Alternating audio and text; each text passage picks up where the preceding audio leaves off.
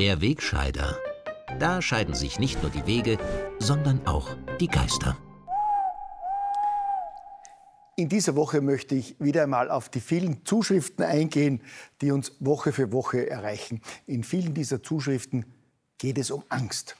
Das Schüren von Angst wird ja von den Mächtigen schon seit Jahrhunderten immer wieder erfolgreich eingesetzt, damit die Bürger artig folgen. Und schließlich hat ja eben erst die schreckliche Pandemie eindrucksvoll gezeigt, wie man mehr als zwei Jahre lang durch ständige Panikmache sicherstellt, dass die Untertanen alles brav befolgen, was man ihnen vorschreibt, bis zum völligen Verzicht auf ihre Grundrechte. Weil die Menschen aber längst nicht mehr nur Angst vor einem Virus haben, sondern sie sich mit einer Vielzahl an aktuellen Bedrohungen konfrontiert sehen, werde ich immer wieder um Rat gefragt, wovor man sich denn nun wirklich fürchten soll und wovor man keine Angst zu haben braucht. Es geht also auch bei Ängsten um Orientierung und Einordnung. Und deshalb möchte ich heute dazu eine kleine Hilfestellung leisten. Sozusagen einen Leitfaden zur Einordnung in richtig und falsch, gut und böse und konkret eben auch eine Einordnung, welche Ängste berechtigt sind und welche nicht. Ein braver, politisch korrekter Bürger der nicht aus der Reihe tanzen und als Querdenker auffallen möchte, sollte natürlich Angst vor dem Coronavirus haben. Aktuell vor den Affenpocken, selbstverständlich vor dem Klimawandel, vor den Russen und grundsätzlich natürlich vor allem, was von rechts kommt. Keine Angst haben muss man hingegen vor einer experimentellen Impfung mit Gensubstanzen, vor Megainflation und Armut, vor einem Blackout oder etwa vor dem Dritten Weltkrieg. Wer sich an diese Grobeinteilung hält, ist schon dabei in der politisch korrekten Wokeness-Community, ist also einer von den Guten. Diesem Anforderungsprofil kann man sich natürlich auch von der parteipolitischen Seite nähern. Selbstverständlich ist man auch einer von den Guten, wenn man eine bestimmte Partei wählt. Die Rede ist von der Partei der Guten, die vor rund 40 Jahren gegründet wurde, um Natur und Umwelt zu bewahren, die mittlerweile aber nicht nur die Umwelt schützt, sondern uns alle vor Spaß, Lebensfreude und anderen Ausschweifungen. Die Grünen, wie sie von weiten Teilen der Bevölkerung plump genannt werden, haben in allen Fragen des Lebens die besseren Rezepte als der politische Mitbewerb. Das hat nicht zuletzt ein Faktencheck meines überparteilichen Kollegen Till bestätigt, der dabei auch festgestellt hat, dass sich das Leben für uns alle grundlegend verbessert hat, seit die Grünen in Österreich und jetzt auch in Deutschland in der Regierung sind und endlich die Macht haben, entsprechend mitzugestalten. Und weil sie die einzig glaubhaften Klimaschützer sind, muss zunächst einmal alles weg, was mit Öl oder Gas betrieben wird. Also Autos, Flugzeuge und Heizungen, Busse und Lkw.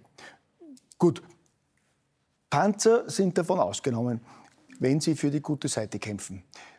Da sieht man, dass die Grünen schon auch sehr flexibel sein können.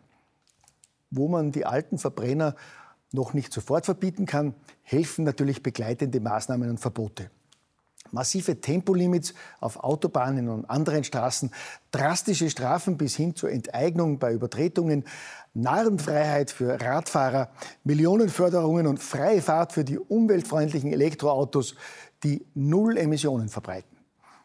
Gut, Umweltfreundliche Batterien sind zwar ein schönes Märchen, das seit Jahren unverdrossen immer wieder erzählt wird, aber für die gute Sache kann man schon einmal schwerste Umweltschäden und Kinderarbeit in der dritten Welt in Kauf nehmen. Selbstverständlich sind die Grünen auch fürs Energiesparen und gegen jedwede Annehmlichkeiten, die hohen Stromverbrauch verursachen. Ausgenommen natürlich, wenn der Stromverbrauch der guten Sache dient.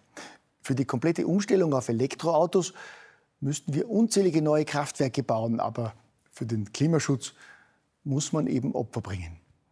Apropos Klimaschutz und Opfer bringen. Klimaanlagen sind für echte Grüne natürlich dekadente Stromfresser, die sich nur die Reichen leisten wollen. Im Fall der österreichischen Umweltministerin Leonore Gewessler ist das natürlich etwas anderes. Im Zuge des aktuellen Umbaus ihres Ministerbüros hat sich die grüne Leonore um läppische 143.000 Euro eine neue Klimaanlage angeschafft. Klimaschutz beginnt im Klimaministerium eben mit der richtigen Klimaanlage. Gell? Ein traditioneller Wert war für die Grünen auch stets ihr fundamentaler Pazifismus. Und so haben sie seit Jahrzehnten wie kein anderer darüber gewacht, dass etwa keine Waffen in potenzielle Krisengebiete geliefert werden durften, um schon vorab mögliche kriegerische Auseinandersetzungen zu verhindern.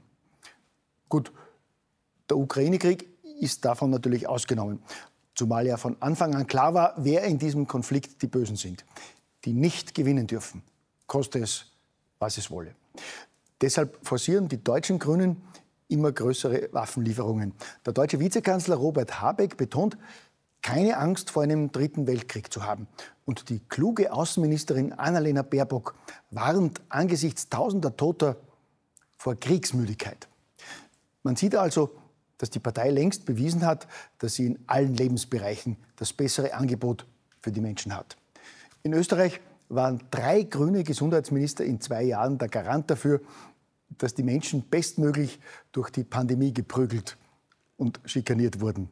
Der grüne Vizekanzler hat die Inflationshysteriker zu Recht in ihre Schranken gewiesen. Ich meine, wen kümmert die Armut einiger weniger, wenn es gilt, die Welt mittels CO2-Abgabe zu retten? Wenn es um die gute Sache geht, muss man, wie gesagt, auch Opfer bringen.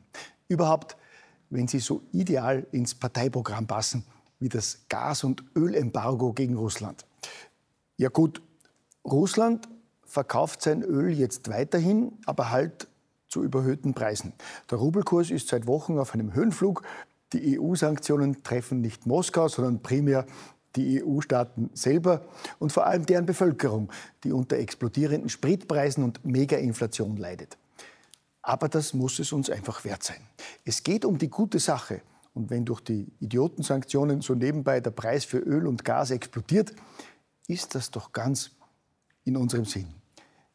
Allein die lästigen Ungarn mit ihrem unsagbaren Diktator Orban stören wieder einmal unsere Kreise und schwächen mit ihrer Extrawurst unsere genialen Sanktionen, wie der Staatsfunk völlig richtig berichtet hat. Apropos Staatsfunk.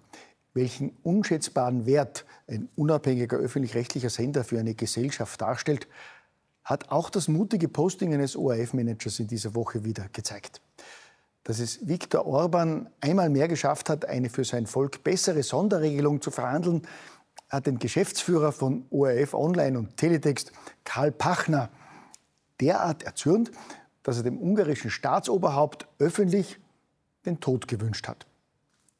Pachner hatte auf Facebook wörtlich gepostet, der Herr Orban möge auch bald abtreten. Ein Herzinfarkt wäre bei seiner Körperfülle und seinem Erregungspotenzial schon eine faire Sache. Während ich mir im Sinne unserer Gesinnungsgemeinschaft spontan gedacht habe, endlich einmal ein Journalist mit Haltung, der sagt, was Sache ist, sind alle Beteiligten wieder reihenweise umgefallen. Nach der gespielten Empörung rechtsextremer Kreise hat zunächst Pachner selbst sein Posting gelöscht und sich entschuldigt. Dann hat sich der ORF distanziert und erklärt, dass es sich ja nur um eine private Meinungsäußerung eines Mitarbeiters gehandelt habe. Und schließlich hat ORF-Chef Roland Weismann den aufrechten Kollegen auch noch abgemahnt, worauf dieser sich auf eigenen Wunsch beurlauben hat lassen. Ja, liebe Gesinnungsfreunde, da sieht man, dass wir trotz aller Erfolge noch nicht am Ziel sind. Bis zur endgültigen Herrschaft der Guten gibt es noch viel zu tun, gell?